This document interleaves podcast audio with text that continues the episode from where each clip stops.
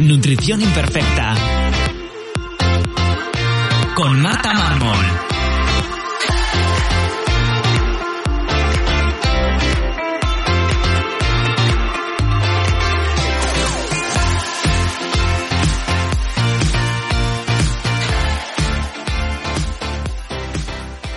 Bienvenidos a Nutrición Imperfecta, un lugar para aprender a cuidarte y empezar a ver la nutrición como una aliada que te ayudará a encontrarte mejor y a volver a disfrutar de la comida como antes. Creo que la salud tiene que ser integrativa, donde la alimentación y la salud intestinal tienen un papel fundamental en tu bienestar físico y emocional. Por eso en este podcast hablaremos de cómo mejorar tu salud yendo siempre a la raíz del problema, sin parches que solo camuflan tus síntomas. Si quieres que te acompañe personalmente para mejorar tu salud, puedes escribirme en martamarmol.com o apuntarte a mi newsletter donde recibirás consejos y trucos para tu día a día. Bienvenidos a Nutrición Imperfecta. Hoy entrevisto a Javi Maestu, que quizás lo conocéis más por el kombuchero en redes sociales. Y vamos a hablar de un tema que últimamente está generando como muchas confusiones o se dicen mal, que son los probióticos y los alimentos fermentados. Así que bueno, antes de nada y de que Javi nos cuente bien, bienvenido Javi, muchas gracias por estar aquí. Y... Muchísimas gracias por invitarme, Marta. Es un placer estar aquí, de verdad. Y bueno, preséntate tú mejor, eh, cuéntanos quién eres, a qué te dedicas, cómo has llegado hasta aquí. Pues a ver, eh, soy Javi, Javi Maeztu, eh, tengo una cuenta de Instagram que se llama El Compuchero, entonces mucha gente me, conoce por lo del kombuchero, aunque hago muchas otras cosas aparte de kombucha.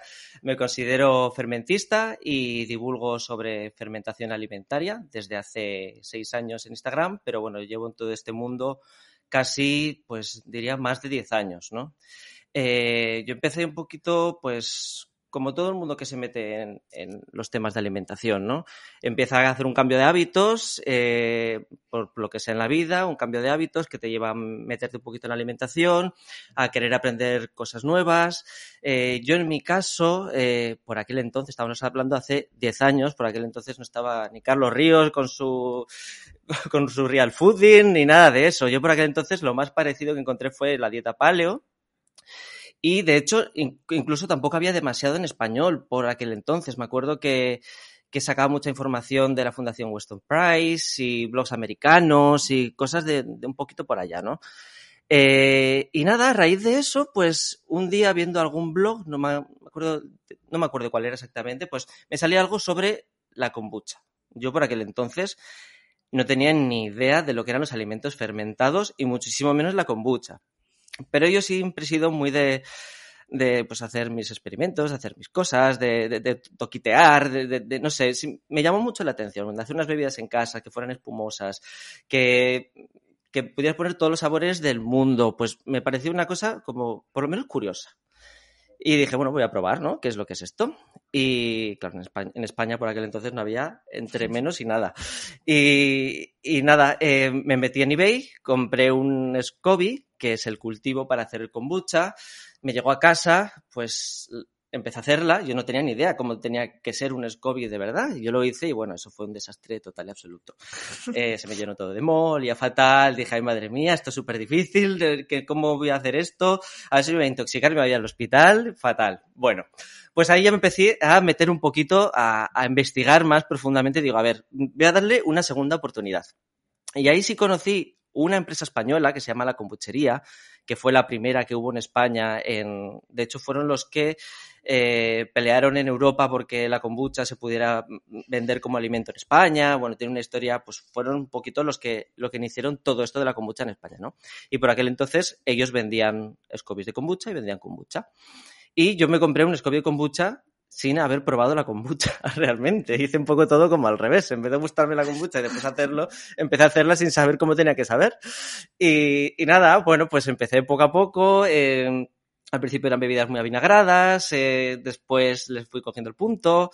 Y nada, empecé a empaparme de toda la información que podía tener en ese momento. Me compré algún libro en inglés, eh, pues empecé un poco a investigar, ¿no? Y eso me llevó a meterme más en lo que es la fermentación Porque claro, la kombucha, eh, una vez que, empiezas y te gusta el proceso, ya empiezas a buscar más cosas, ¿no? Sobre todo sabiendo que es un mundo bueno, por aquel entonces no sabía que era tan amplio, pero por cada vez que abres una puerta se te abren 27.000. Entonces, eh, yo me metí en el mundo de la fermentación por la kombucha, pero en el momento que empecé con los vegetales fermentados, con el kefir de leche, con el kefir de agua, con, eh, bueno, con mil cosas, después ya con el tempe, con el miso, con, no sé, mil millones de fermentados, pues se me abrió un mundo, ¿no? Se me abrió un mundo, me hice muy friki del tema, empecé a experimentar con todo y hace como seis años pues empecé con una cuenta de Instagram sin ánimo absolutamente de nada, yo subía mis kombuchas ahí y no ponía ni pie de foto ni nada, pues empecé a subir, ¿no? Y la cuenta empezó a, a crecer y poco a poco, pues, eh, pues fue creciendo, poco a poco empecé a explicar un poquito más las cosas,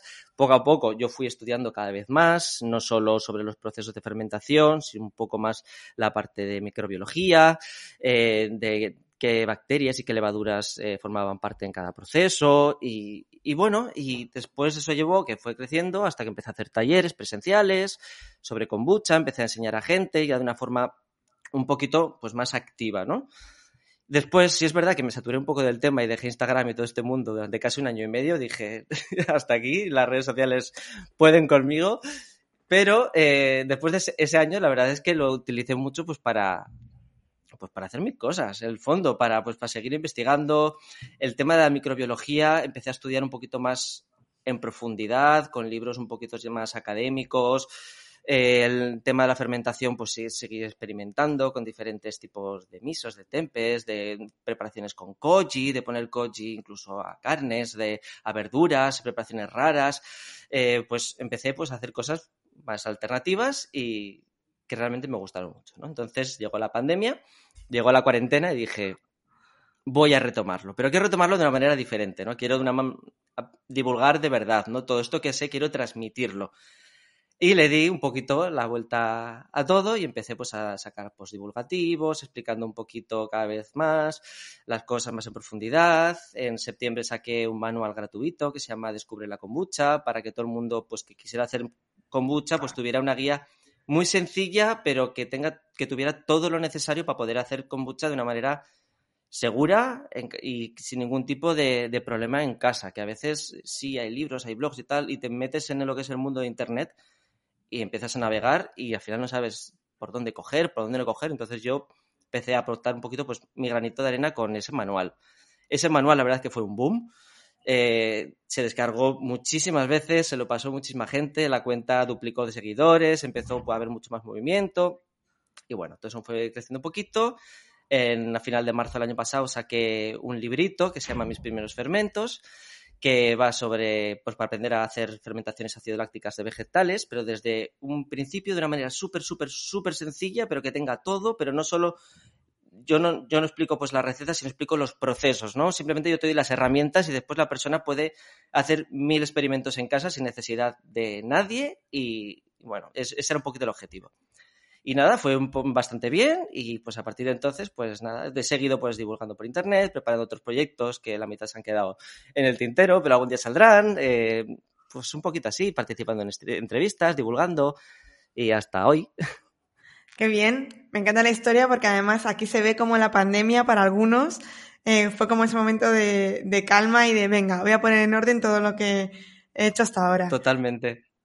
Seguro que después de este episodio, cuando hayáis terminado de escucharlo, eh, os entren ganas de fermentar y os recomiendo 100% el, el ebook del que nos estaba hablando Javi, que, que es que es súper sencillo pero completo a la vez. O sea, yo creo que has logrado algo muy, difícil. Muchas gracias. En, en cuanto sabes mucho y quieres plasmar todo, pero de repente se te va de las manos, pues no, en este libro está perfecto. Así que vamos a... mucho. Sí, porque si no, eh, podrías hacer aquí... Eh, vamos a meternos ya y vamos a explicar que estamos hablando de, fermentados, pero a, lo mejor hay alguien que no sabe lo que eh, son los alimentos fermentados. Así que, ¿qué son los alimentos fermentados? Y, bueno, sí, ¿qué son los alimentos? Bueno, los fermentos o los fermentados son alimentos que han sido transformados por microorganismos y o enzimas y el producto resultante es apto para el consumo humano. Esto es un poco la definición, no es la oficial, es la, es la que utilizo yo desde hace bastante tiempo. Y básicamente consiste en cultivar unos microorganismos concretos, como pueden ser bacterias o levaduras, en un alimento, bajo unas condiciones eh, que propicien que se reproduzcan y que de alguna manera transformen este alimento en, algo diferente. Y entonces, esto nos da un eh, como resultado otro alimento que tiene unas características diferentes a las de partida y eh, es una forma que se ha utilizado tradicionalmente pues, de conservarlos, de volver los alimentos más digeribles, más sabrosos o incluso pues, para hacer alcohol, la sidra, el vino, todas estas cosas. Yo lo suelo decir que es como el proceso contrario a la putrefacción, ya que la diferencia entre uno y otro es que el producto resultante de uno es apto para el consumo humano y el otro pues, pues no es apto para el consumo humano. Y básicamente eh, lo que hacen estos microorganismos es un poco como predigerir los alimentos para volverlos más biodisponibles, ¿no? Entonces, eh, la fermentación mm, siempre se ha considerado que ha habido dos tipos de fermentaciones desde un punto de vista bioquímico, ¿no? Que son las fermentación, la fermentación y la fermentación alcohólica. ¿Qué pasa? Eh, en los últimos años, dentro de fermentación eh, se han metido otro tipo de preparaciones que culturalmente se han hecho a través de los tiempos que eh, pues eh, no, se, no, estaban dentro de, esos grupos de fermentaciones, pero en realidad sí son también transformaciones de alimentos por medio de microorganismos, ¿no? Entonces es cuando se lleva la fermentación al contexto alimentario. Entonces, la fermentación en el contexto alimentario eh, amplía más allá de estas fermentaciones, que es la ácido láctica, como puede ser el yogur, el chucrut o los pepinillos fermentados tradicionalmente, o la alcohólica, como aquí tenemos el vino, la sidra o la cerveza, a otros tipos de, procesos, ¿no? Por ejemplo, está la fermentación acética, que es un proceso de oxidación, que es cuando se da eh, el vinagre. Después están las producidas por hongos, como aquí tenemos muy cerquita el caso de los quesos, pero también está el caso del koji, del tempeh. Hay muchas que son mixtas, es decir, en el proceso de fermentación no se produce solo un tipo de fermentación, sino que cogen varios tipos de fermentaciones que de una manera coordinada se producen a la vez, ¿no? Estas fermentaciones eh, pues se dan en la kombucha, por ejemplo, en la masa madre para hacer el pan o en el kéfir, por ejemplo. Y después, ya para cerrar un poquito los tipos de fermentaciones, eh, hay lo que se llaman más que nada son un tipo de subfermentación, más que una fermentación. Se llaman las, reacciones enzimáticas. Esto se da, por ejemplo, en el miso, ¿no? O en la salsa de soja. Por ejemplo, en el miso, aunque se sabe que hay una parte de fermentación ácido láctica, principalmente se produce por la degradación de las proteínas, eh, pues de las legumbres que se utilizan para hacer miso, por las enzimas resultantes de una fermentación anterior, que es el koji. El koji es un bueno, pues se puede hacer con muchos tipos de pues, arroz o legumbres, pero aquí estaríamos hablando de que de arroz principalmente, es un arroz fermentado a través de un hongo que se llama Aspergillus oryzae y este hongo pues eh, se propaga, por así decirlo, en, el, arroz y esto es un fermento sí que se puede utilizar como base para muchísimas otras preparaciones. De hecho, el caso de la soja, de, eh, la salsa de soja tradicional, pues es igual. Lo único que en vez de ser el Aspergillus oryzae es el Aspergillus sojae, que es un primo hermano, y en vez de inocularlo en arroz, se inocula en soja. Pero bueno, el proceso es igual. Es una degradación enzimática que se produce una vez que se ha producido esta primera fermentación y eh, que pasan unos meses y estas enzimas digieren estas proteínas y producen pues el producto resultante que en el primer caso pues sería el miso y en el segundo sería pues la salsa de soja. Pero bueno, esto parecen como cosas muy raras o muy lejanas, ¿no? Algo como muy, muy extraño, me he metido aquí a hablar de koji, me he metido a hablar de salsa de soja, bueno, no, aquí eh, la fermentación está muy ligada a todas las culturas y aquí en la península ibérica eh, no es de otra manera. Aquí, por ejemplo, tenemos en casi todos los pueblos, casi todas nuestras abuelas, y si no conocemos a alguien cercano, han fermentado las aceitunas. Las aceitunas, tradicionalmente, igual ahora hay gente que la hace con vinagre, pero normalmente son es una fermentación ácido láctica. Las aceitunas se ponen con agua, con sal, con especias y se fermentan. Eh, y eso está en muchos sitios. Ahora que vivo en Valencia, de hecho, me he enterado que eh, aquí hay una cosa muy típica que se llama la salmorra valenciana, que básicamente es eh, pimientos y tomates verdes en salmuera, lo que llamo la fermentado. Estaba hablando con un amigo y digo, pero es que esto que me está enseñando son los fermentos. Y dice, ah, pero entonces esto que hace mi abuela, que hacen mis padres aquí de aperitivo, sí, esos son fermentos, no es nada raro ni nada de... Lo, tenemos, lo que pasa que ahora como se vende como algo súper místico, súper que tiene tantas propiedades, que está nuevo, lo fermentado, no, pues es algo muy tradicional. Y ya si nos vamos a fermentaciones alcohólicas, eh, mira la tradición que tiene el vino en, España, o la sidra, o ya los quesos, todos los tipos de quesos que hay, eh, los panes, chocolates, yogures, incluso la charcutería tradicional se produce por fermentación. Entonces, ah, eh, todo esto son Sí, eh, son varios procesos por los cuales tú pones la carne. De hecho, ahora se puede hacer charcutería vegana siguiendo los mismos procesos que se aplican a la carne, inoculándolos con algunas eh, bacterias y levaduras para que se produzcan estas fermentaciones y después se secan y Sí, sí, es también producto de la fermentación. En el chorizo y en el salchichón se hace como es una hay una fermentación. Un, un, salchichón eh, tradicional como se hacía antiguamente, en el momento que lo cuelgan, eh, que ahí dentro de ahí se produce fermentación láctica y otros tipos de fermentaciones, pero un poquito de fermentación láctica se produce. mis abuelos eran carniceros y entonces yo he visto hacer chorizos y salchichones en mi casa siempre, pero no sabía que era que era fermentación. Es que todas estas cosas todas, eh, tanto las, las, aceitunas, los quesos, los yogures, eh, son cosas, todos son fermentados. Exacto, que es que estabas, eh, al principio cuando hablabas parecía eso, algo muy moderno, muy tal, y es todo lo contrario, es como que hemos perdido esa tradición. Y normalmente, aunque seguramente generaciones muy, muy antiguas no tenían ni idea de lo que estaban haciendo, tanto como sabemos ahora de qué cepa, qué, qué bacteria, qué hongo, eh, sabía que lo hacían porque encontraban beneficios, igual que ocurre con muchísimas cosas y hemos ido perdiendo todo eso.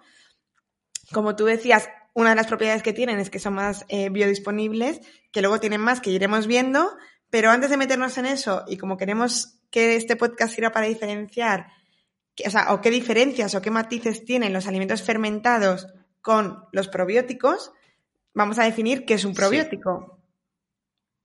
Claro, porque puede estar relacionado o puede no estar relacionado.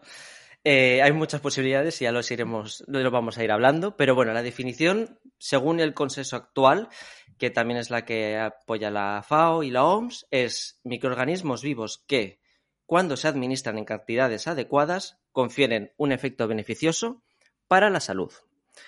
Esto, es esto, esto significa los microorganismos vivos, estos pueden ser pues lo que hemos hablado, ¿no? Bacterias, levaduras, pero tienen que tener unos estudios asociados, tienen que estar secuenciados y tienen que tener una evidencia científica a nivel de cepa para que eh, se pueda considerar eh, que son probióticos. Es decir, que estos beneficios no puede ser me sienta bien o me siento o tengo mejores digestiones o yo que sé, cualquier tipo de, asociación que podamos hacer inmediatamente cuando consumimos este tipo de, alimentos, no significa que sean probióticos, porque hay muchas, ya veremos, hay muchas, hay muchos factores que están asociados a estos mm, potenciales beneficios y que no son los de los, de los microorganismos. Entonces, la palabra probiótica está asociado a un microorganismo concreto, muy definido y muy, muy estudiado. Por lo tanto, eh, no todos los microorganismos son probióticos. Esto, bueno, ya, lo he definido, pero quiero, eh, quiero recalcarlo porque se suelen utilizar como, como sinónimos y no lo son. Claro, se dice, no, la kombucha tiene muchos probióticos, no, la kombucha tiene muchos microorganismos vivos, o el, no, son, no, son, no son sinónimos, no son intercambiables. Algunos microorganismos son probióticos, pero no todos los microorganismos son probióticos. Bueno, yo, parece un poco es más sencillo. Yo he cometido ese error y seguramente lo siga cometiendo porque es que eso, lo, utilizamos indistintamente y no es verdad. Y a lo mejor sí que lo son, son probióticos dentro de dos años, o sea, a lo mejor lo que ahora no podemos considerar probióticos porque no hay estudios, en dos años cuando los hayas, Exacto. serán probióticos. Pero de momento no podemos decir que son probióticos porque no, no tienen esa evidencia, ¿no?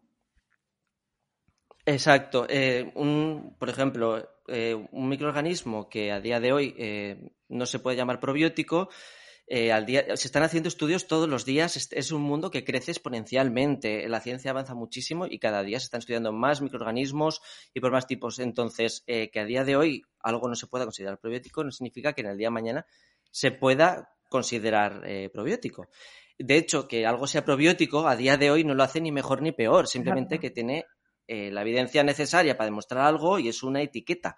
No es ni mejor alimento ni tiene más beneficios asociados que, que, no. Vamos, es que son cosas eh, diferentes pero aunque se suelen mezclar, pero son diferentes. No tiene que ver con los beneficios ni, ni, nada. Tiene que ver con la evidencia que hay a día de hoy para ponerle una etiqueta o no ponérsela de momento. Vale, entonces, eh, teniendo esto en cuenta, eh, ¿qué debe cumplir un alimento para ser considerado probiótico? O mejor dicho, ¿cómo clasificamos los alimentos fermentados? Vale, pues esto esto es un melón muy grande que voy a intentar hacerlo lo más sencillo posible. Si me voy por los cerros de Úbeda, eh, tú me cortas y me dices, vuelve a... Vale, porque es que esto, em, en el fondo es muy sencillo y, ya os voy a contar después que, yo lo que voy a hacer es eh, reducirlo a, unas preguntas para que todos podamos hacernos y, eh, y poder identificar qué tipo de alimento estamos consumiendo o estamos haciendo o vamos a comprar, ¿no? Eh, pero bueno, volviendo un poquito al principio de la pregunta, eh, según el consenso actual científico, oficialmente hay muy pocos alimentos fermentados por los cuales se pueda afirmar que, son, que es un alimento fermentado probiótico, ya que tiene que cumplir muchos requisitos y la mayoría no los cumple. Muchos de ellos porque los hacemos en casa y obviamente no tenemos ni los aparatos ni el dinero que eh, se necesita para poder eh, eh, definirlo. Pero bueno, también hablaremos un poquito de lo que es la industria alimentaria y lo que es nosotros como personas que hacemos fermentos en casa, porque sí es verdad que las regulaciones en un principio suelen estar un poco más orientadas hacia la industria para evitar estafas, pero se pueden aplicar casi siempre, con una excepción que después os, contaré, eh, a lo que es todo el tema de divulgación científica y nutricional y nosotros también como usuarios y consumidores de alimentos fermentados, pues creo que es muy positivo también si vamos enriqueciendo nuestro lenguaje y vamos utilizando las palabras un poquito pues, más adecuadamente a lo que queremos decir, ¿no? Eh, la palabra probiótico se asocia en divulgación o se ha utilizado mucho como las bacterias buenas, ¿no? En, diferencia con los patógenos, es decir, eh, lo contrario de los patógenos no son probióticos, son pues, las bacterias buenas, que hay algunas que son probióticas y otras que no, pero no dejan de ser bacterias buenas. Entonces, eh, ¿qué pasa con la palabra probiótico? Que está habiendo muchísimas investigaciones, eh, hay muchísimos consensos científicos que están saliendo a día de hoy, están habiendo descubrimientos con muchos beneficios. Entonces, la palabra probiótico vende mucho, vende mucho, pero no solo a nivel de la industria alimentaria vende eh, likes en Instagram, vende visitas en YouTube, vende titulares, cursos, formaciones y muchos libros. Y hay muchísima gente que está súper, súper formada para hablar de esto. Hay unos profesionales que son maravillosos, a los que sigo y recomiendo, y hay muchísima, muchísima gente que está es que está súper puesta en el tema, es maravillosa, pero hay también muchísima gente que aprovechando el tirón se quieren subir al carro y utilizan estos términos y dicen algunas afirmaciones un poquito, pues, controvertidas, ¿no? hay cosméticos. leía en un. Ay, te iba a decir que hay cosméticos Que, anuncian que van con probióticos, que es como, bueno, espero que tu crema no tenga bacterias vivas porque entonces te va a durar poco. Habría que ver cómo están, ¿no? Esos, probióticos. Sí, sí. Bueno, el, otro día no sé qué leía que el chocolate era probiótico, leía. Y el otro día, y también, no sé quién le escuché en una entrevista que decía que los encurtidos en vinagre del supermercado, aunque no tuvieran muchos microorganismos vivos, que eran muy buenos para la microbiota por la capacidad posbiótica. No, se están mezclando muchos, vamos, que se mezclan muchas cosas por intentar meter todo en, un mismo saco, cuando en realidad es mucho más sencillo que, todo eso. Lo que pasa es que cuando se mezclan las cosas, pues al final se lían, se lían las personas que hablan, se lía el discurso y sobre todo lo que nos liamos, y me incluyo, somos las personas que muchas veces somos los receptores de estos mensajes que llegan un poquito confusos, cuando menos, ¿no? Entonces, eh, me decías que, que, tenía que tener un alimento fermentado para que fuera probiótico, ¿no? Claro, como, como cuando Pues- veamos un, un alimento fermentado o que creamos que es fermentado, ¿en qué nos tenemos que fijar? Vale, pues sí, aquí venimos a lo que lo te estaba comentando antes, que dándole vueltas he creado, me lo he inventado y es la primera vez, la primera persona que se lo estoy contando, entonces ¡Qué bien! eh, esas son las cinco preguntas. A ver si con esto se hace más claro que otras veces que lo he explicado, porque este tema sí lo he explicado y de hecho recientemente lo publiqué en mi Instagram, pero aún siguen habiendo dudas. Entonces yo espero que con esta regla de las cinco preguntas ya nos aclaremos de una vez por todas, o por lo menos estemos un poquito más, más claros que antes, ¿no? Entonces, el funcionamiento de las preguntas eh, va así. Es muy simple. Eh, si la respuesta es no, nos quedamos ahí y ahí tenemos qué alimento es ese. Si es sí, seguimos a la siguiente pregunta, ¿no?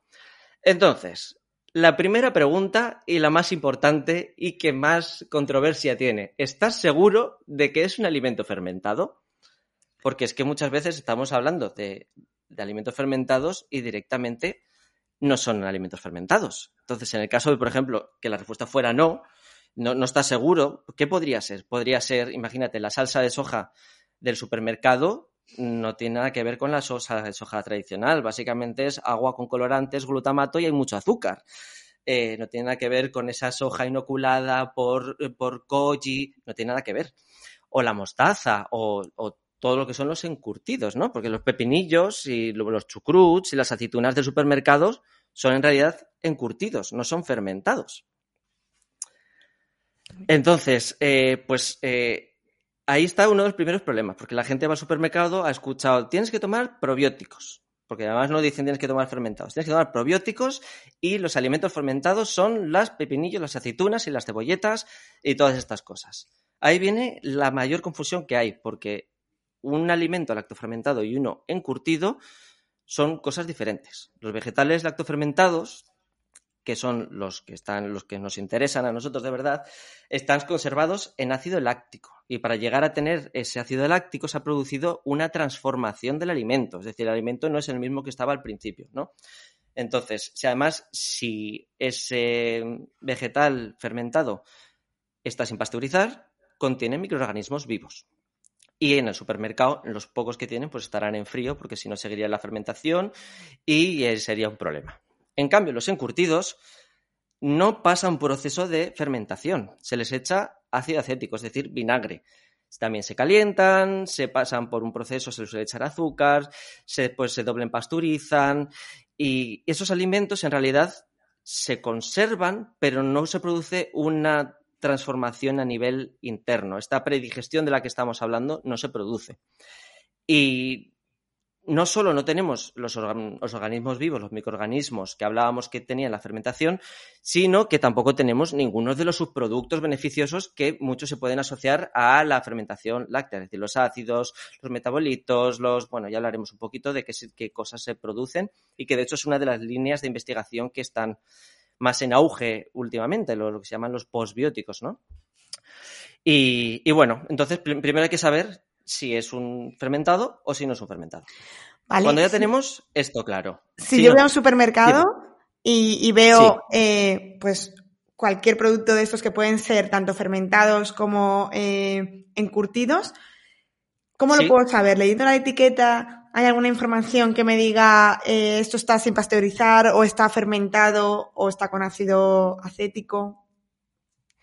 Pues hay muchas y ninguna, porque también la legislación es un poquito laxa y hacen las cosas un poco como quieren, ¿no? Entonces, eh, en lo que son los encurtidos se, va, se ve claro, ¿no? Tú le das la vuelta y te pone vinagre de X tipo, azúcar, conservantes, ácido cítrico, ácido no sé qué, encurtido.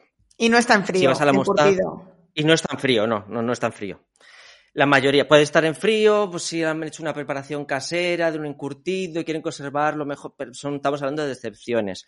Tú coges el bote de mostaza y te pone pues eh, granos de mostaza, eh, vinagre, azúcar y pues, encurtido, ¿no? Ves la, la, soja y te pone azúcar, eh, glutamato monosódico, color, colorantes, extracto de, extracto de soja. Todos estos no son fermentados. Por ejemplo, un vegetal lo ideal sería eh, un chucrut, por ejemplo, que el que tenemos en el supermercado normalmente es encurtido, porque ves que ahí pone vinagre y está afuera. Un chucrut, para que sea lo mejor, mejor posible, que a veces es un poco utópico, pero sí es verdad que cada vez se encuentra más, debería tener la col, la sal y ya está. Solo eso, col y sal, nada más.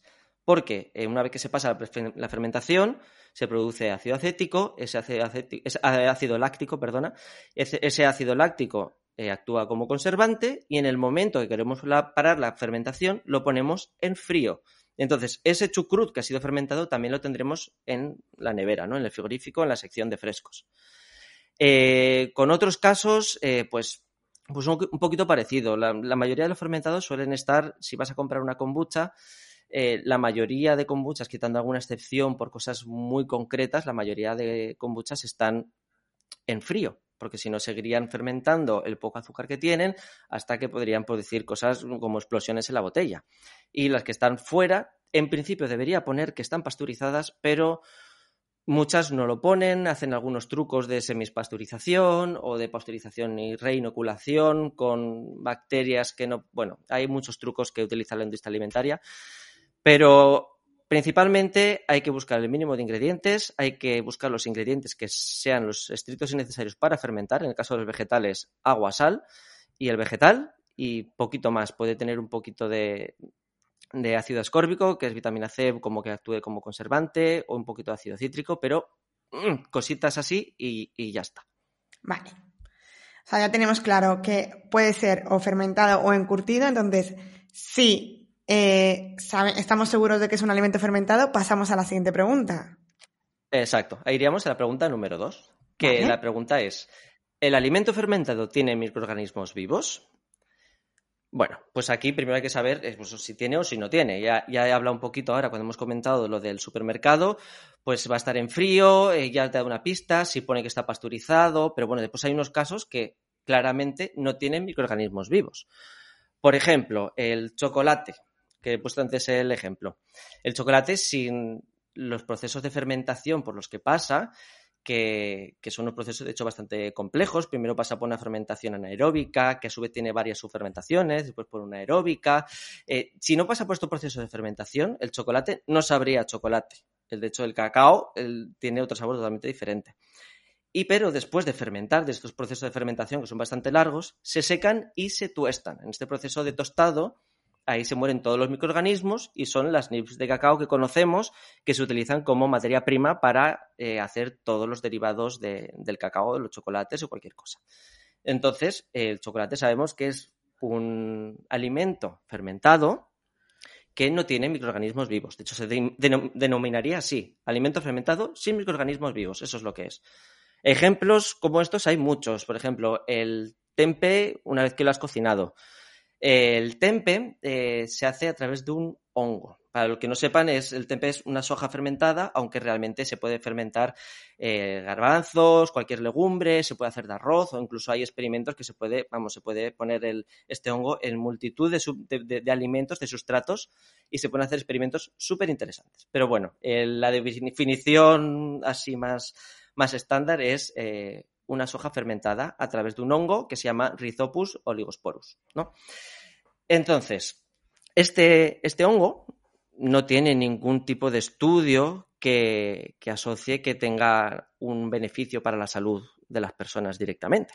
Pero es que además el tempe no se come crudo, se cocina. Entonces este hongo eh, pues, pues muere en el proceso. Esto no quiere decir que fermentar haya sido, como muchos dicen, ah, entonces, pues si se muere, pues no sirve para nada, ¿no?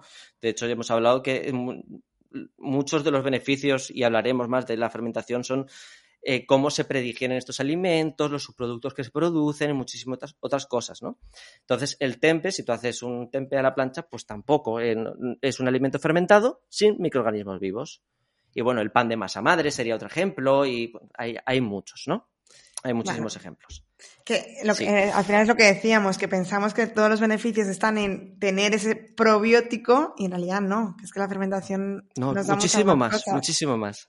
Claro. Sí, pero, ven, pero vende más, vende más decir la palabra probiótico que empezar a explicar todo el resto de cosas. Vende más. Y que no digo, no tengo nada en contra de los probióticos, ¿eh? de hecho, me encanta y el tema de la microbiología también y vamos, sigo muchísimos científicos de este tema, me encanta ese tema, pero eh, cada cosa en su sitio, en su lugar y, Totalmente, no, los probióticos son maravillosos y fantásticos y de hecho es lo que decíamos antes, es una, se está investigando mucho y puede ser una solución eh, para muchos de los problemas que hay, pero cada cosa en su sitio. Vale, entonces, em, si no tiene organismos vivos, pues aquí se queda. Y si sí que tiene organismos vivos, pasamos a la siguiente pregunta. Entonces iríamos a la pregunta número tres. Y esto es, ¿estos microorganismos vivos tienen estudios a día de hoy que indiquen que tienen algún beneficio para la salud asociado? En recalco a día de hoy, porque como hemos hablado antes, esto puede cambiar, ¿no?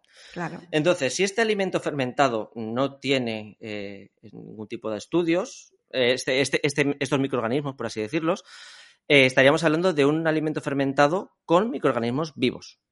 Ya está. Los microorganismos vivos hemos dicho que no es, sinónimo de probióticos. Entonces, pues tendría, es un alimento fermentado con microorganismos vivos. Ya está. Y esto, eh, vuelvo a recalcar, aparte de que no son sinónimos, eh, no tiene nada que ver con los beneficios, porque otra vez volvemos al mismo. Ah, es que no se puede llamar. No, no tiene nada que ver con los beneficios.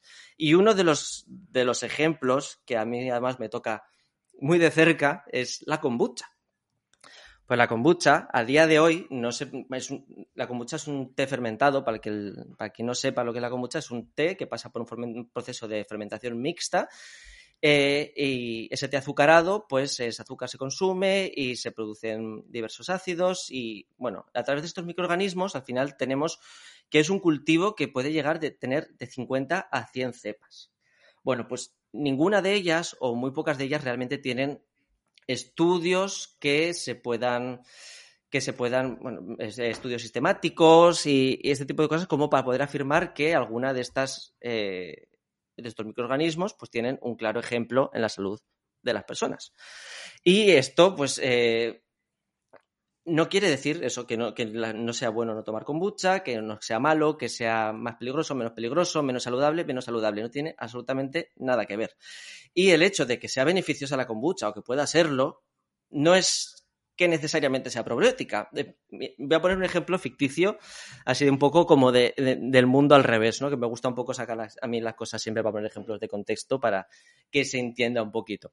Em, por ejemplo, imaginar que sale un, estudio mañana, una revisión sistemática de muchísimos estudios que concluye que la kombucha es buena para la diabetes. Me lo estoy inventando, no que nadie me, saque de contexto. Es decir, me lo estoy inventando totalmente, es un, ejemplo ficticio. En este caso, tampoco sería probiótica, porque se seguirían sin analizar las cepas concretas de la kombucha en relación a ese supuesto beneficio que tiene con la diabetes.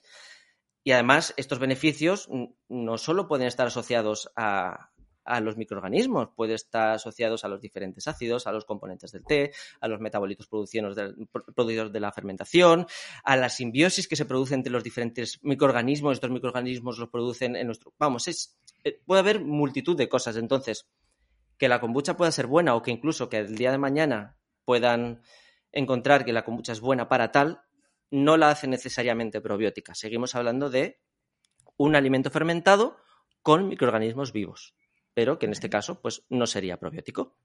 Vale. Y las kombuchas que son pasteurizadas, que las hay, ¿no? Hay unas cuantas que son pasteurizadas. Sí. Se quedarían en la anterior, ¿no?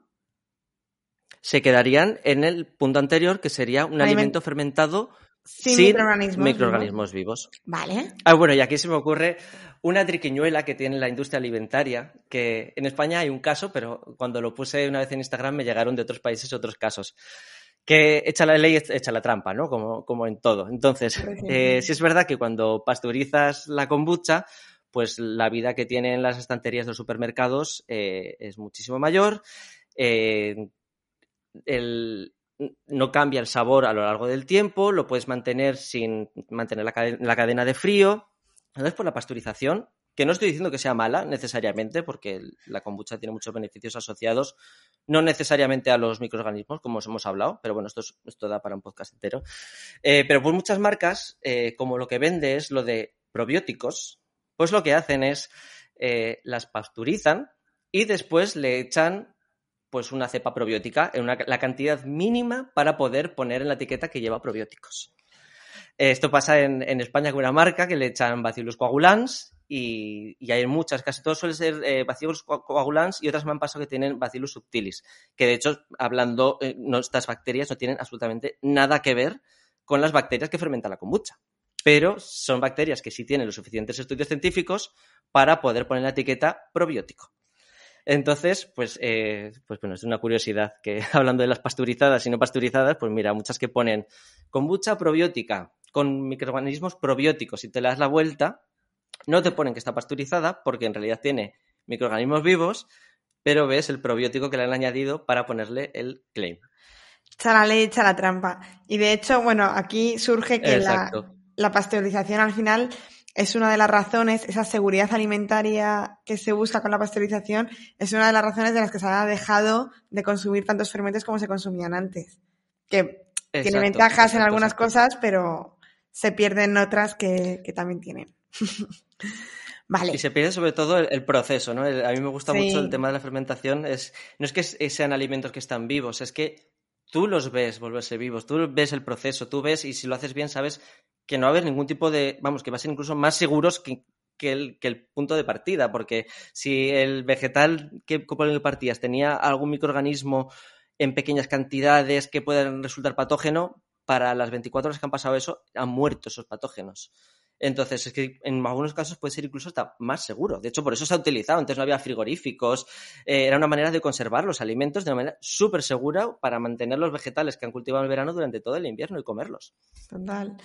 A mí además que me encanta porque juntas microbiología que me apasiona con cocinar que también, con alimentación, eh, cacharrear como en el laboratorio. Es que se juntan muchos que me gustan, así que vale. Sí. Entonces, una vez que ya sabemos que sí que tiene microorganismos vivos, tenemos que ir a la cuarta pregunta, que es a ver si tienen evidencia a nivel de cepa. Bueno, eh, la pregunta completa, para que la gente que se haya perdido, que yo hablo mucho, es, ¿estos microorganismos vivos tienen evidencia a nivel de cepa? Y ahora, igual hay gente que se pregunta qué significa eso, porque se oye en muchos sitios lo de las cepas, nivel de cepas, y, pero ¿qué es realmente esto, no? Eh, para hablar de este tema, eh, porque es bastante, es un poquito lo más complicado de todo esto, voy a poner el ejemplo del chucrut. El chucrut, ya hemos dicho que era una col fermentada, ¿no?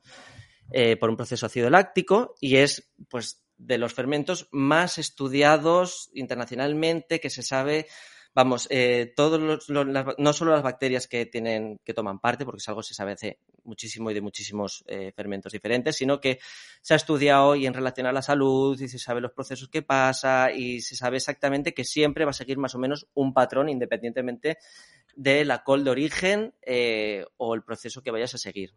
Pueden tener diferentes microorganismos, pero los principales son los mismos. Entonces, el chucrut, en la última fase de la fermentación, tiene un microorganismo que es el predominante, ¿no? Este microorganismo es el Lactibacillus plantarum, el que antes se llamaba Lactobacillus plantarum.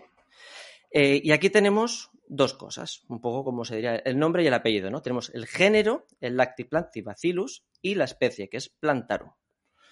¿Qué pasa? Este microorganismo tiene muchas cepas diferentes. Y aquí, eh, para explicar y hacer la voy a coger un símil que se lo escuché una vez a, la doctora Sari Arponen y de verdad no he escuchado un símil mejor que el que ha hecho ella, así que os lo voy a contar tal cual, contándole todo el crédito del mundo, pero es que no hay otro símil mejor.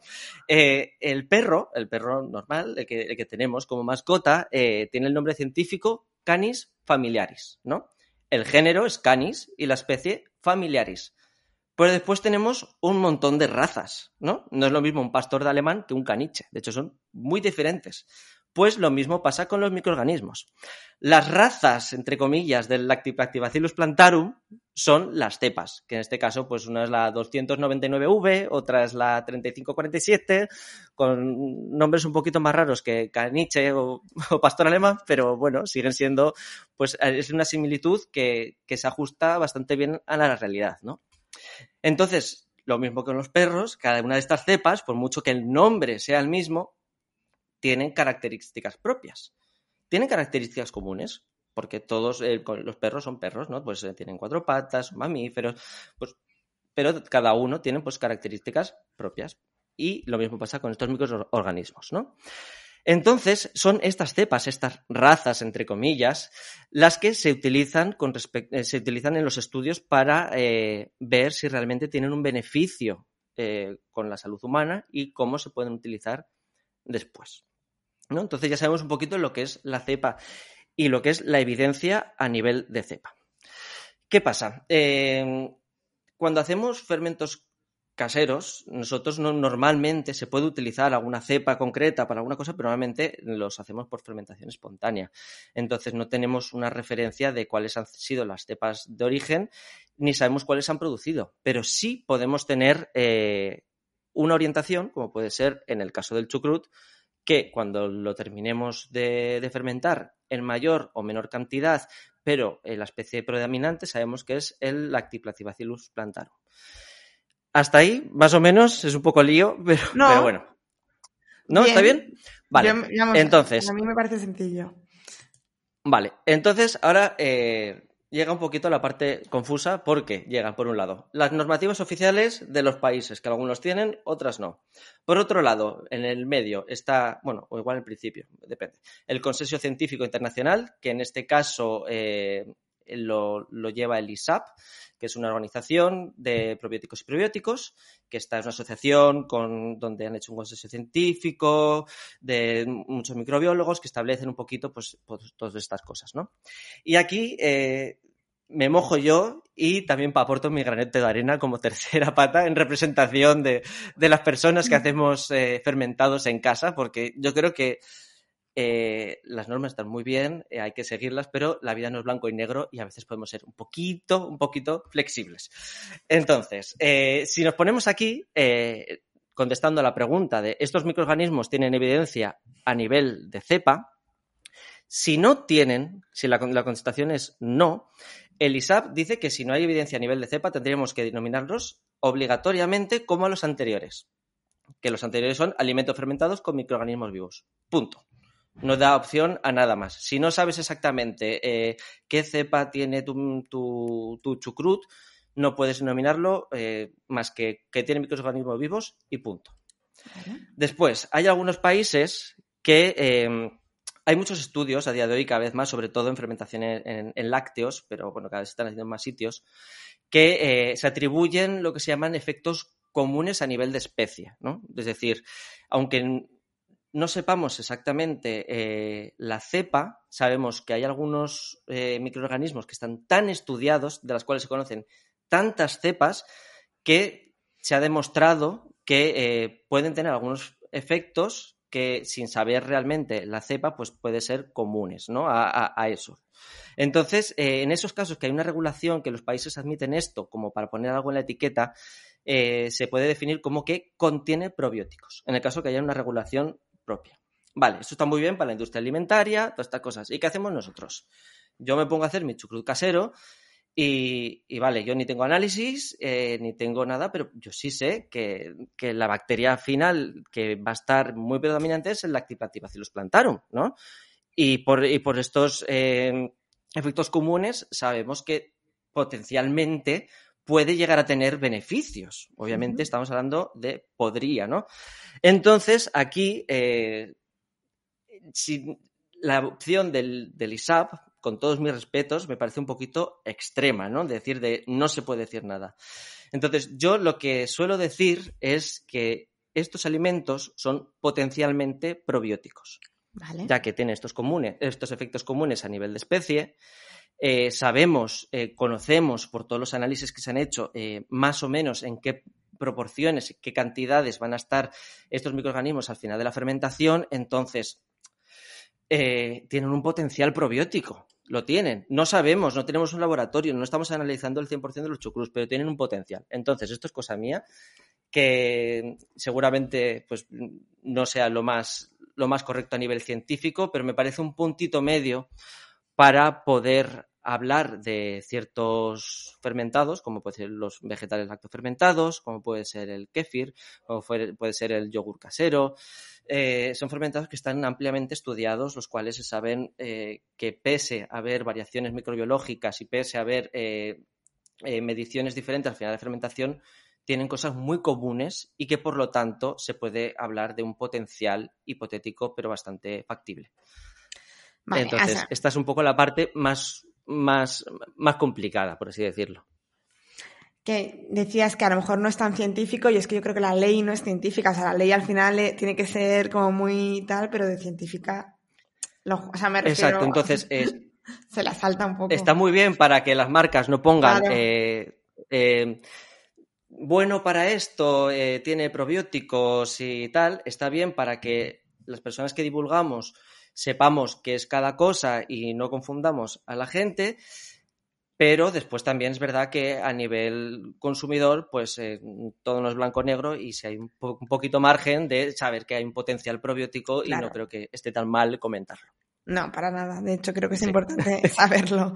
Vale, entonces, si la respuesta a esta cuarta pregunta de ¿tiene evidencia científica a nivel de cepa? es que sí, la quinta pregunta, ¿cuál entonces, la quinta es prácticamente para la industria alimentaria, que es, ¿el producto resultante tiene mediciones y los análisis pertinentes, por así decirlo? Si es que no, pues le pueden poner la etiqueta lo de contiene probióticos. Y esto también a nivel casero podría producirse una excepción que es, a veces, por, alguna razón, queremos iniciar eh, nuestros vegetales fermentados, aunque no es necesario siempre, pero bueno, podríamos querer iniciarlos con una cepa concreta, ¿no? Entonces, estos cepas se pueden comprar y la, sabemos qué cepa añadimos al principio, pero después no hacemos los análisis pertinentes al final porque no tenemos los medios o la empresa que igual es una pequeña empresa eh, que está haciendo fermentados a nivel comercial pero no tiene el presupuesto para hacer esos estudios posteriores, pues sabe que utiliza para empezar eh, unas cepas que se pueden considerar probióticas, pero después no se le realiza unas mediciones, ¿no? Como tal, para saber cuánto realmente de, esas cepas hay al final en en el producto. Entonces ahí podría decir que contiene probióticos. Y si la respuesta a esta pregunta es sí, aquí es donde oficialmente se puede decir que es un alimento fermentado probiótico, con todas las, de la ley y aquí además la industria le puede plantar un claim publicitario de es bueno para no sé qué, acorde a los estudios que tenga la, cepa. Así que, como veis, decir esto no es nada sencillo porque hay muchos, hay muchos puntos entre medio, pero eh, tampoco es tan complicado como para que poquito a poco podamos igual ir adaptando nuestro lenguaje un poquito más acorde a lo que vamos haciendo diariamente. ¿Qué ejemplos hay ahora de alimentos fermentados probióticos que sí que se puedan permitir poner esto? Lácteos, porque además ah, son los que más inversión de la industria alimentaria tienen. si tú te vas al Mercadona, eh, de hecho, el único que te planta el probiótico son algunos yogures. Ni siquiera todos, ni siquiera todos, pero algunos yogures sí te planta el probiótico o esto. Sí, casi todos son lácteos. Sí, bueno, hay algunas otras excepciones, pero principalmente a día de hoy eh, que le pueda plantar la etiqueta de probiótico, lácteos. Vale. O derivados de parecidos a lácteos que no son lácteos, yogures de soja, que les han inoculado con. Bueno, pero bueno, lo englobo un poquito en. Están en la misma tantería. Vale, genial. Bueno, yo creo que ha quedado muy claro toda esta clasificación, pero sobre todo eso, que no todos los fermentados son probióticos y que tendríamos que fijarnos en más cosas. Pero como hemos repetido mil veces durante este episodio, eh, lo bueno y los beneficios de los, de, los probióticos, iba a decir, de los alimentos fermentados, no solo está en si contiene probióticos, cepas, eh, cantidad suficiente, sino que también hay eh, pues más subproductos o otros beneficios, por ejemplo, que sean más biodisponibles, más digestivos. Mm. ¿Cuáles son qué beneficios tienen para la salud y, qué beneficios te... O ¿Por qué recomiendas el consumo eh, de, alimentos fermentados? Bueno, yo primero los recomiendo porque están muy buenos. Eso es lo primero. Porque no hay que perder el horizonte. Claro, porque estamos hablando, eh, volvemos a lo mismo, ¿no? Estamos medicalizando muchas veces alimentos.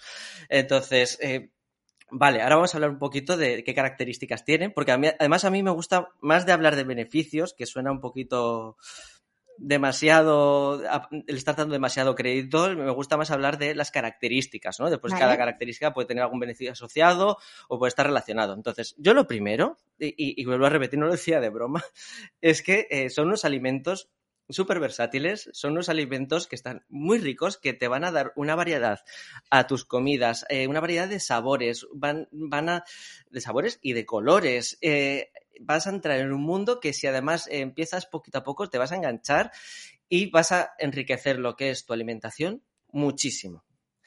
Y además estamos hablando que son alimentos reales, eh, son alimentos que no están procesados, porque el procesamiento de la fermentación es una procesamiento totalmente natural.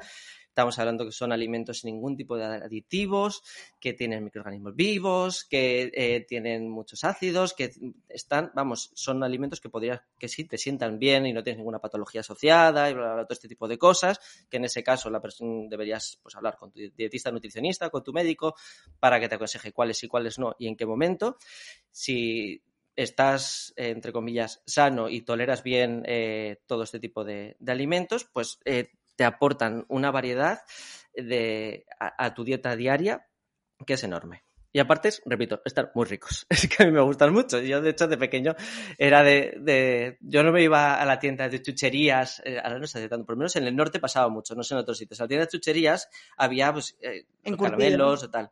Y pues había el bote de cebolletas la cebolleta roja y la blanca. Y yo me iba ahí, me compraba mi cebolleta tamaño XXL, y me pegaba media tarde eh, eh, quitándole capita a capita con, con, los con los dedos que se me arrugaban y todo. Entonces, y hay que decir que eh, es un poco subjetivo lo que están buenísimos, pero todo el mundo que le doy a probar, preparaciones que hago en casa, gente que no tiene absolutamente nada que ver con el mundo de la alimentación, que no tiene absolutamente nada que ver, todo el mundo poca gente me ha dicho, ay, qué raro, o que, uh. Cuando les cuento después el proceso, igual sí me hace el uh, pero al principio, eh, bueno, son, te sorprenden mucho los sabores, ¿no? Entonces, pues ya metiéndonos un poquito más en las características. Estas fermentaciones, que obviamente cada tipo de fermentación tiene sus características y todo ese tipo de cosas, pero así de manera general podríamos decir que eh, son unos productos mucho más biodisponibles, es decir, los hemos hecho pasar por una especie de predigestión, ¿no? Tanto, y todos estos nutrientes como los micronutrientes, pues nuestro cuerpo los va a asimilar muchísimo mejor. Y es más, eh, hay algunos alimentos que tienen, tienen componentes que pueden ser potencialmente tóxicos o que no nos pueden sentar del todo bien, que a través de la fermentación se vuelven totalmente digeribles, ¿no? Cuando antes no lo eran o incluso personas que tenían intolerancias a cierto compuesto, una vez que se ha fermentado, pues, eh, pues tienen muchísimas menos intolerancias o los pueden tolerar perfectamente. Esto pasa pues eh, con los lácteos, esto pasa con las legumbres, esto pasa con, con, muchísimos, con muchísimos tipos de, de, vegetales y de alimentos en general, ¿no? Y entonces, una vez que han pasado esta predigestión, eh, son productos que más allá de los microorganismos, que pueden estar vivos o muertos, porque también se sabe que los microorganismos, que aunque estén muertos, también eh, pueden, bueno, Modular, es, todo un mundo, ¿no? Eh, todos estos subproductos bioactivos eh, son muy interesantes porque realmente estamos haciendo muchos biodisponibles, pues vitaminas de prácticamente todos los grupos. Por ejemplo, en, los vegetales lactofermentados, que suelen ser una de las, una de las puertas de, entrada ¿no? a, la fermentación, Todas las del grupo B, pues están, eh, pues, pues, hay muchísimas y súper disponibles. Em, enzimas, eh, bacteriocinas, eh, fibras prebióticas, porque muchos fermentados, aparte de potencialmente probióticos, pueden ser prebióticos o incluso algunos pueden ser solo prebióticos. polifenoles, ácidos orgánicos como el ácido láctico, el ácido glucónico, que el ácido glucónico en la alimentación pues es más, más complicado de, de tener en de obtener de otros sitios, ¿no? Y en la kombucha está muy presente y tiene muchos beneficios asociados al ácido glucónico. Y, estos beneficios eh, están presentes más allá de que tengas microorganismos vivos o no, porque se quedan ahí. Tú, aunque pasteurices un chucrut, todos los subproductos siguen ahí.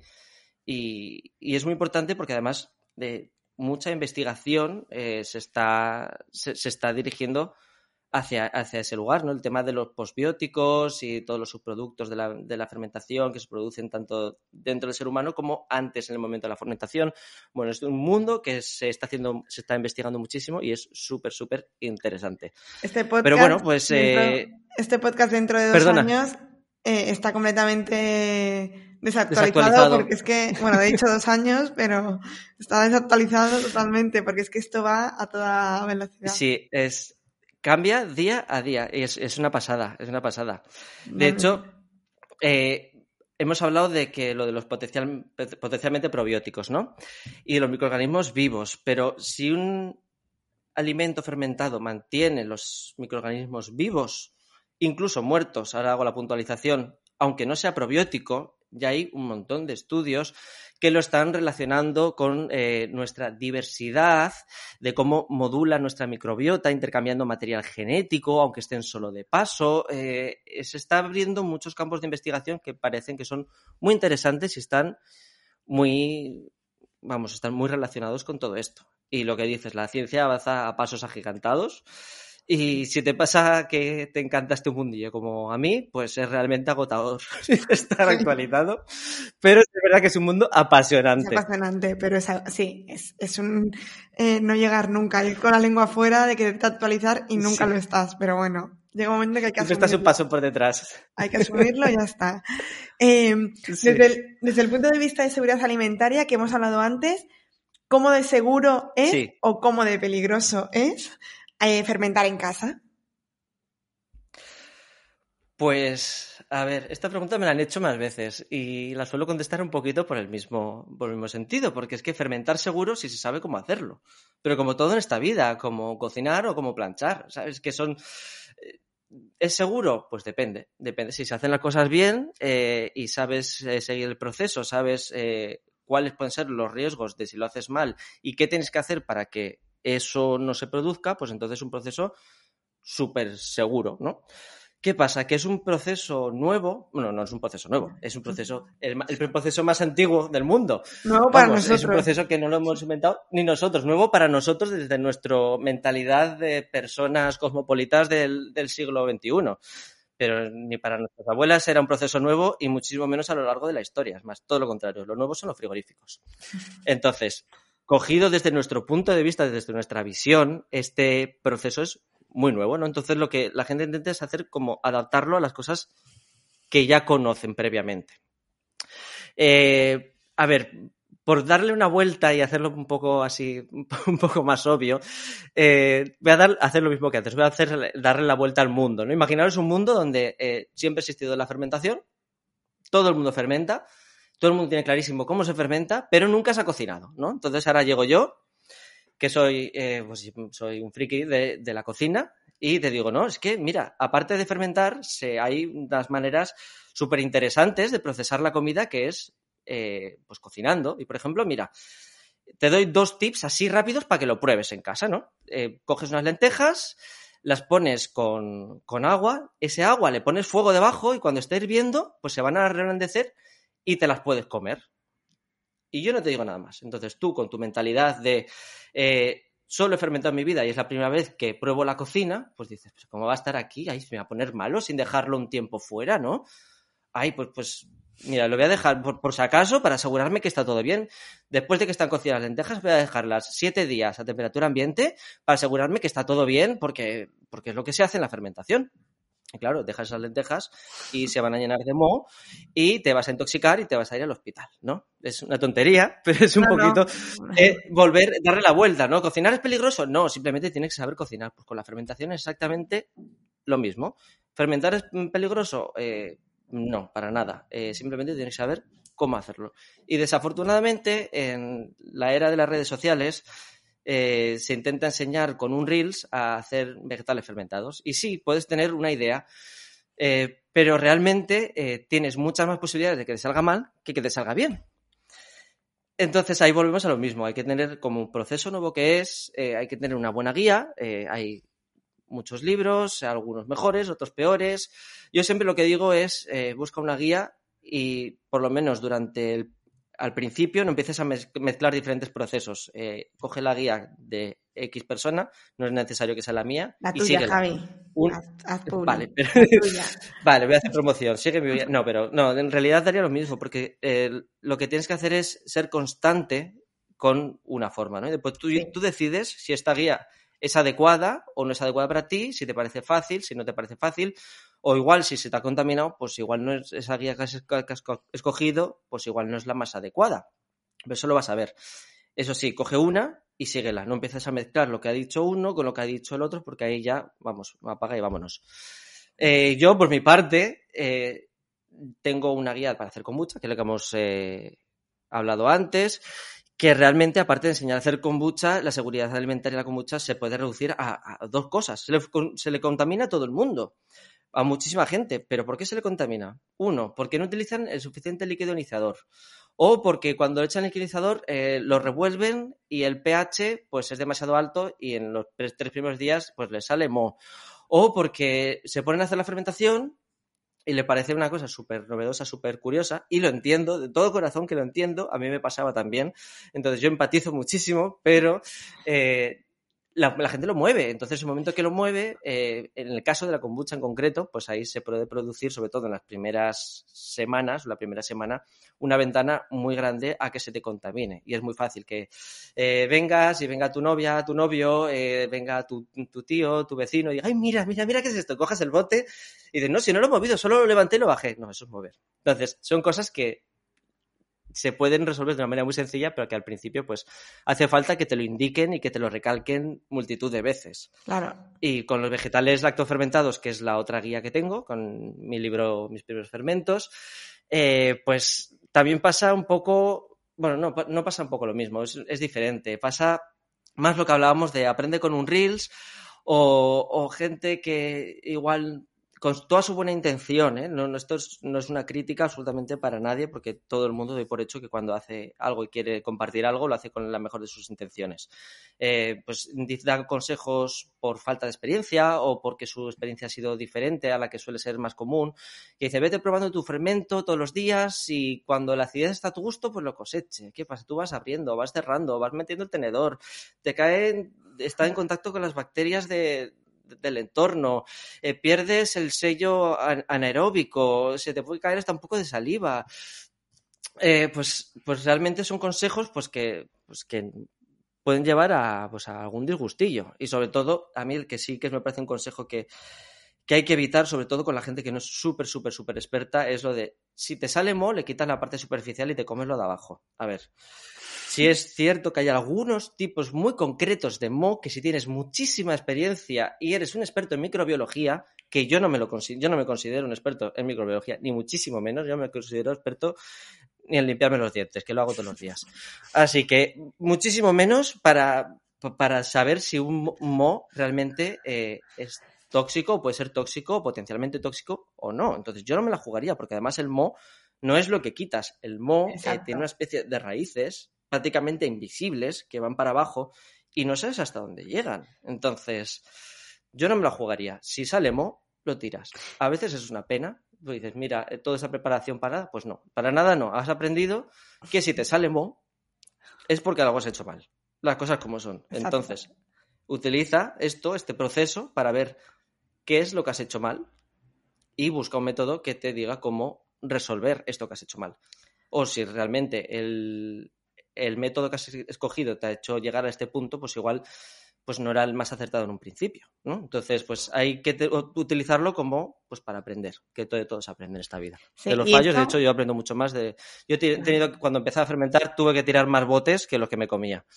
Que yo los tiraba al principio porque me da, luego me rayaba. Yo decía, esto no sé si lo he hecho bien, me mosqueaba muchísimo y, entonces me encantaba hacerlo, hacía chucrut, me encantaba hacerlo, lo dejaba ahí un tiempo y luego decía, no lo sé. y bueno, esto es. Eh, pero ahora ya no. no estoy seguro, eh, Javi, para terminar. Genial, genial. Para terminar, te voy a hacer las tres preguntas que le hago a todos mis invitados. ¿Vale? El primero, aunque nos lo has medio contado, eh, ¿cuál fue el detonante o qué es lo que te hizo empezar a cambiar pues alimentación, salud, hábitos? Pues sí, es un poquito lo que os he contado al principio, como cuando os contaba de cómo empecé en todo este mundo, pero si tengo que ir a, algo así más concreto fue en el momento que dejé de fumar. Yo es verdad que cuando yo era adolescente, incluso universitario y un poquito postuniversitario, hasta hace 10 años así, pues yo no me preocupaba nada de la alimentación. Es más, no me interesaba nada de lo que tenía que ver con la nutrición y la alimentación. El deporte era, yo tenía bastante, no es que tuviera manía. Yo pensaba que no era capaz de hacer deporte por el trauma que tenía asociado del instituto y, y, del colegio, de la educación física, el test de Cooper y esas cosas. Yo tenía un odio absoluto al deporte y aparte eh, fumaba y bebía mucho.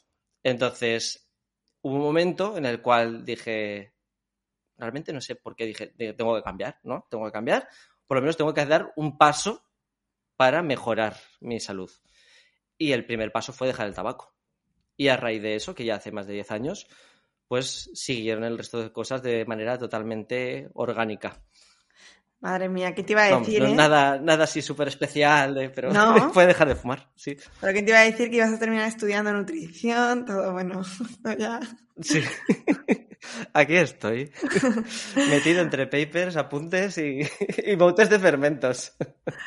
Eh, aquí sí que puede ser muy interesante porque te voy a pedir que nos cuentes algo que has aprendido últimamente, aunque no tenga nada que ver con nutrición, que a lo mejor sí. O sea, o con fermentados o con... Pues, a ver, esta, pregunta es muy complicada porque soy el eterno estudiante, me paso todo el día estudiando.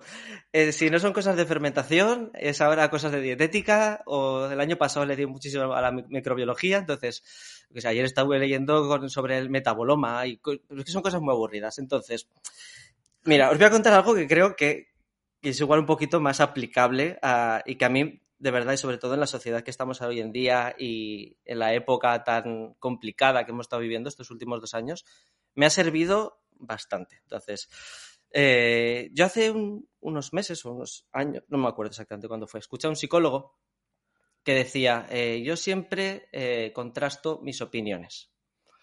Y me quedé dándole vueltas porque obviamente eh, estamos, primero, estamos en una sociedad totalmente cada vez más polarizada.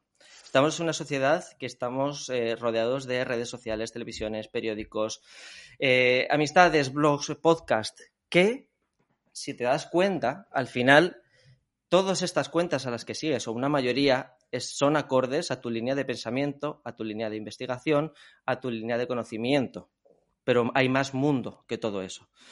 Eh, hay muchísimo más. De hecho, eh, yo me di cuenta que estando rodeado siempre de o buscando una forma de inconscientemente reafirmarnos en nuestras ideas, que estamos hablando eh, no solo de nutrición, porque podemos hablar de nutrición, podemos hablar de salud en general, pero podemos hablar de política, podemos hablar de espiritualidad, podemos hablar de, de cualquier cosa. Entonces, esto no es cuestión de buscar ideas, de, de, escuchar ideas diferentes a las que tienes, que obviamente todos debemos hacerlos y todos supongo que lo hacemos en un día normal.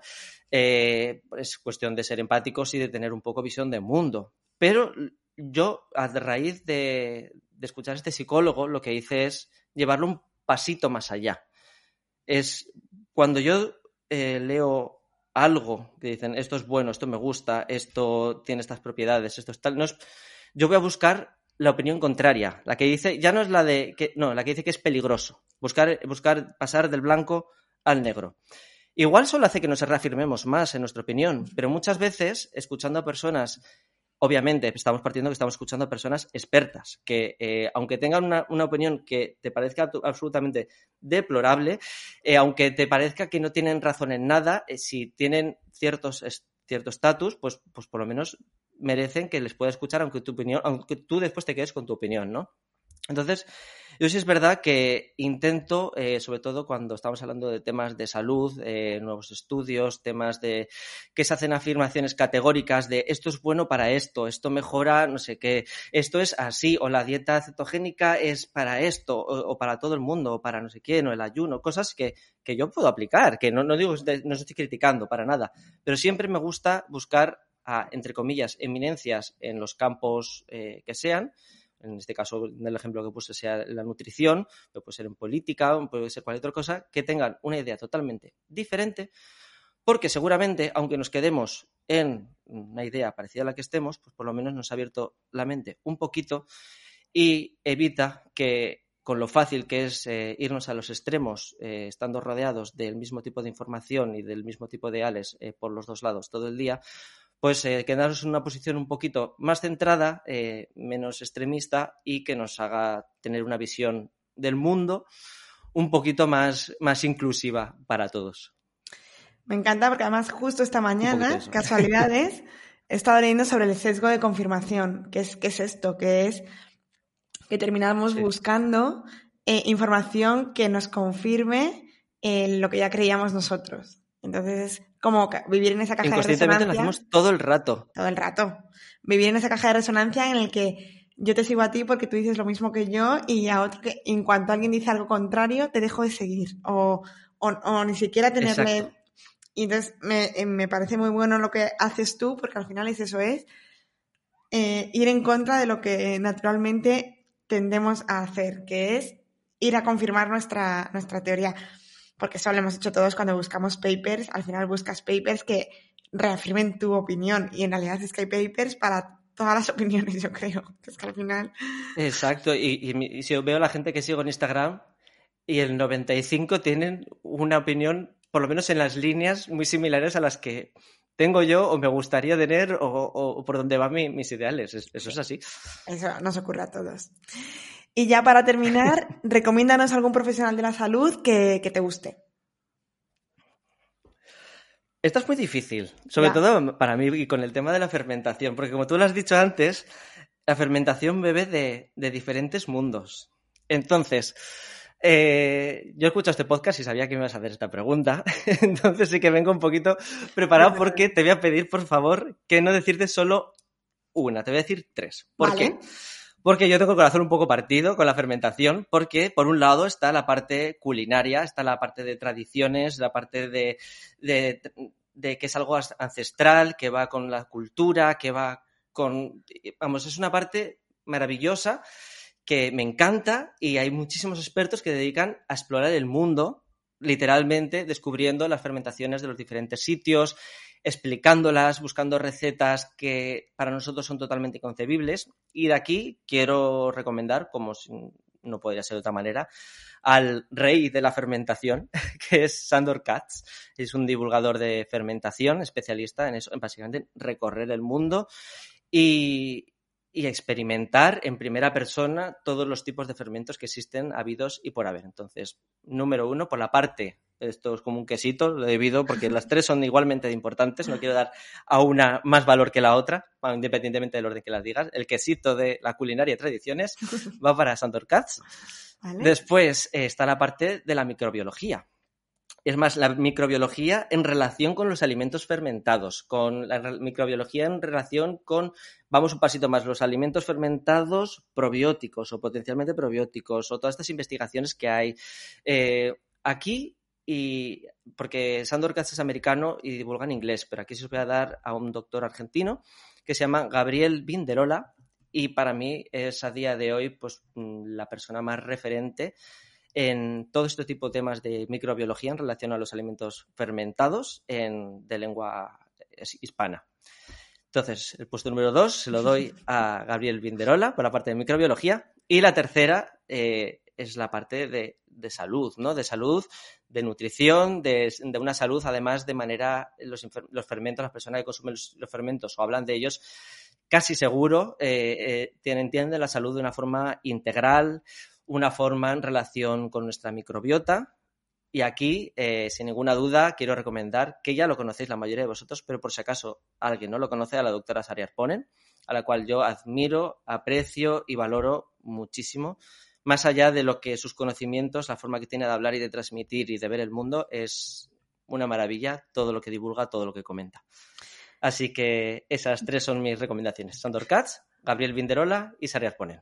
Genial, mira, eh, solo conocí a Sari, que además la tuve aquí eh, en el podcast, hablando sobre probióticos, y, y es que sin duda sabía que Sari iba a estar en tus recomendaciones porque es que es, eh, Sí. bueno, yo creo que es de las personas más preparadas y con más conocimientos y actualizada, que lo que decíamos antes que es muy difícil a día de hoy, eh, en, en este mundo de microbiota y, y, bueno, intestinal y todas estas cosas. Así que nada, muchísimas Sí, gracias, es una Javi. maravilla todo lo que sabe. Creo que ha sido súper interesante. gracias a ti por invitarme y darme este espacio para, para hablar de hemos todas estas extendido un cosas. montón, pero creo que merecía la pena. Creo que es súper interesante. Y, y nada, ya sabes, eh, cuando quieras, podemos volver y a lo mejor hablar de algo más en concreto, de kombucha o, bueno, ya veremos. Espero que haya mucho podcast. Perfecto, eh, eh, pues nada. Muchos años de podcast, así que eh, aquí tienes. Seguro que sí. Porque si lo haces también y traes a gente como he estado mirando y escuchando, yo, yo conozco tu podcast y escucho muchas entrevistas, seguro que va a durar muchísimo tiempo. Así que enhorabuena a ti también por el podcast y por el emprendimiento de hacer esto. Y con esto finaliza este episodio. Te recuerdo, como siempre, que todas las notas del programa, todo lo que hemos hablado y nos ha contado Javi, estarán disponibles en martamarmol.com y que si quieres apoyar este contenido, si quieres que siga haciendo podcast, puedes dejarme tus 5 estrellas en Apple Podcast, tú me gusta en iVoox y que te suscribas a YouTube o a Spotify. Y sobre todo que si quieres que esto le pueda interesar a alguien, que lo compartas en tus redes sociales o que se lo mandes a aquellas personas que les puede resultar útil. Nos escuchamos en el siguiente episodio aquí, en Nutrición Imperfecta.